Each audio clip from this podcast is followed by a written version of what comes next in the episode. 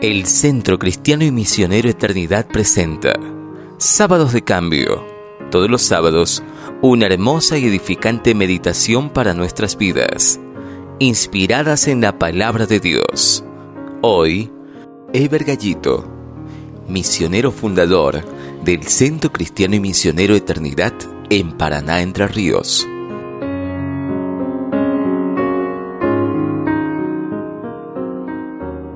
Bienvenidos a este sábado de cambio.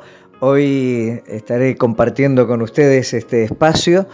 El tema que vamos a estar eh, compartiendo es Mirando el cielo. Tenemos a buscar en la Biblia Hechos capítulo 1, versículo 10, eh, la primera parte, 10a y 11a. ¿Mm? Eh, la frase seleccionada para hoy sería esta y estando ellos con los ojos puestos en el cielo. El segundo versículo, ¿por qué estáis mirando el cielo? El grupo de personas estaba reunido. El lugar no era un edificio ni un estadio, tampoco era un lugar popular, sino que era en las afueras de una aldea. Esa aldea se llamaba Betania, un lugar muy apreciado por el Señor y por los suyos. Todos estaban mirando al cielo y tenían la boca abierta. ¿Qué había sucedido? En ese lugar el Señor se había reunido con sus seguidores y les había dejado enseñanzas específicas. Pero después de alzar sus brazos para bendecirles, comenzó a ascender. Y a la vista de todos los presentes, fue abrazado por una nube y desapareció de la vista de ellos. El Señor, aquel que había estado con ellos por tres años, ahora se iba y parecía que la desesperanza comenzaba a ganar terreno en los corazones de estos discípulos. Fue entonces cuando dos varones con vestiduras blancas o sea, dos ángeles, se pusieron al lado de ellos para decirles, varones galileos, ¿por qué están mirando al cielo? Este mismo Jesús, que ha sido tomado de ustedes al cielo, así vendrá como le habéis visto ir al cielo.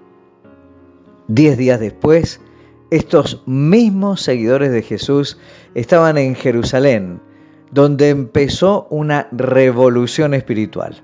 Un fuego que encendió los corazones y la historia, pues la iglesia, el cuerpo de Cristo, comenzó a ser testigo de todas estas cosas.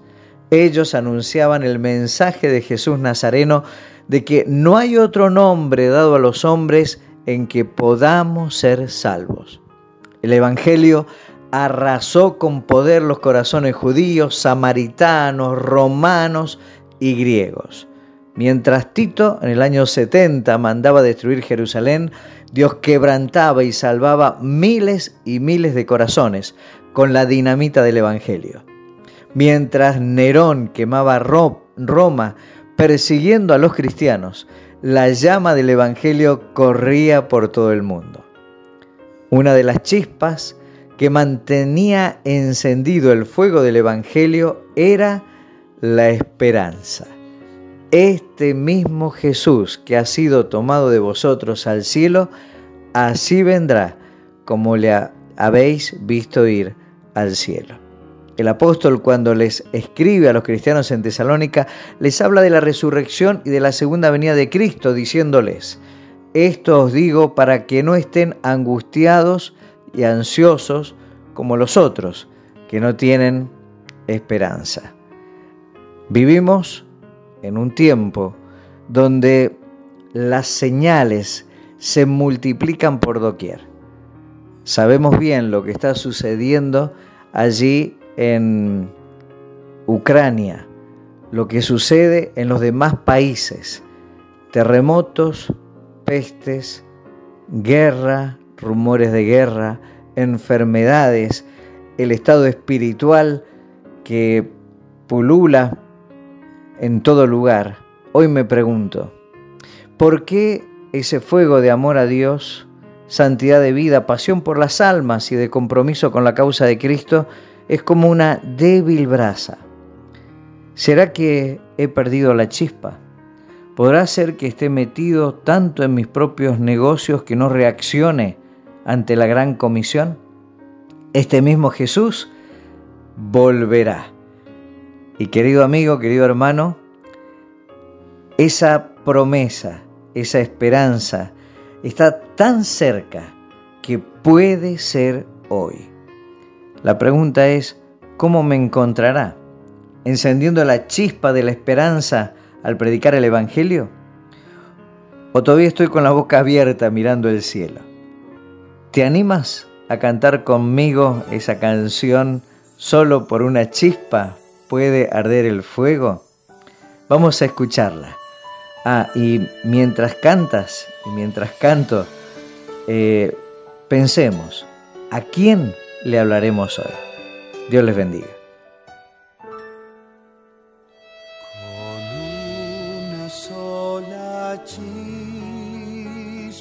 se enciende un fuego y los de alrededor calientanse muy luego. Así es el amor de Dios. Esto al experimentar y este amor hay que esparcir, lo debes compartir.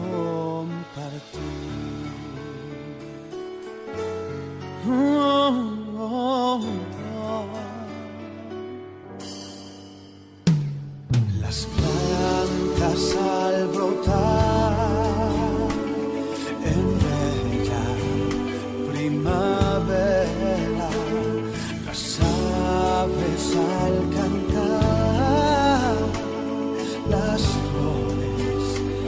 al abrirse, nos hablan del amor de Dios.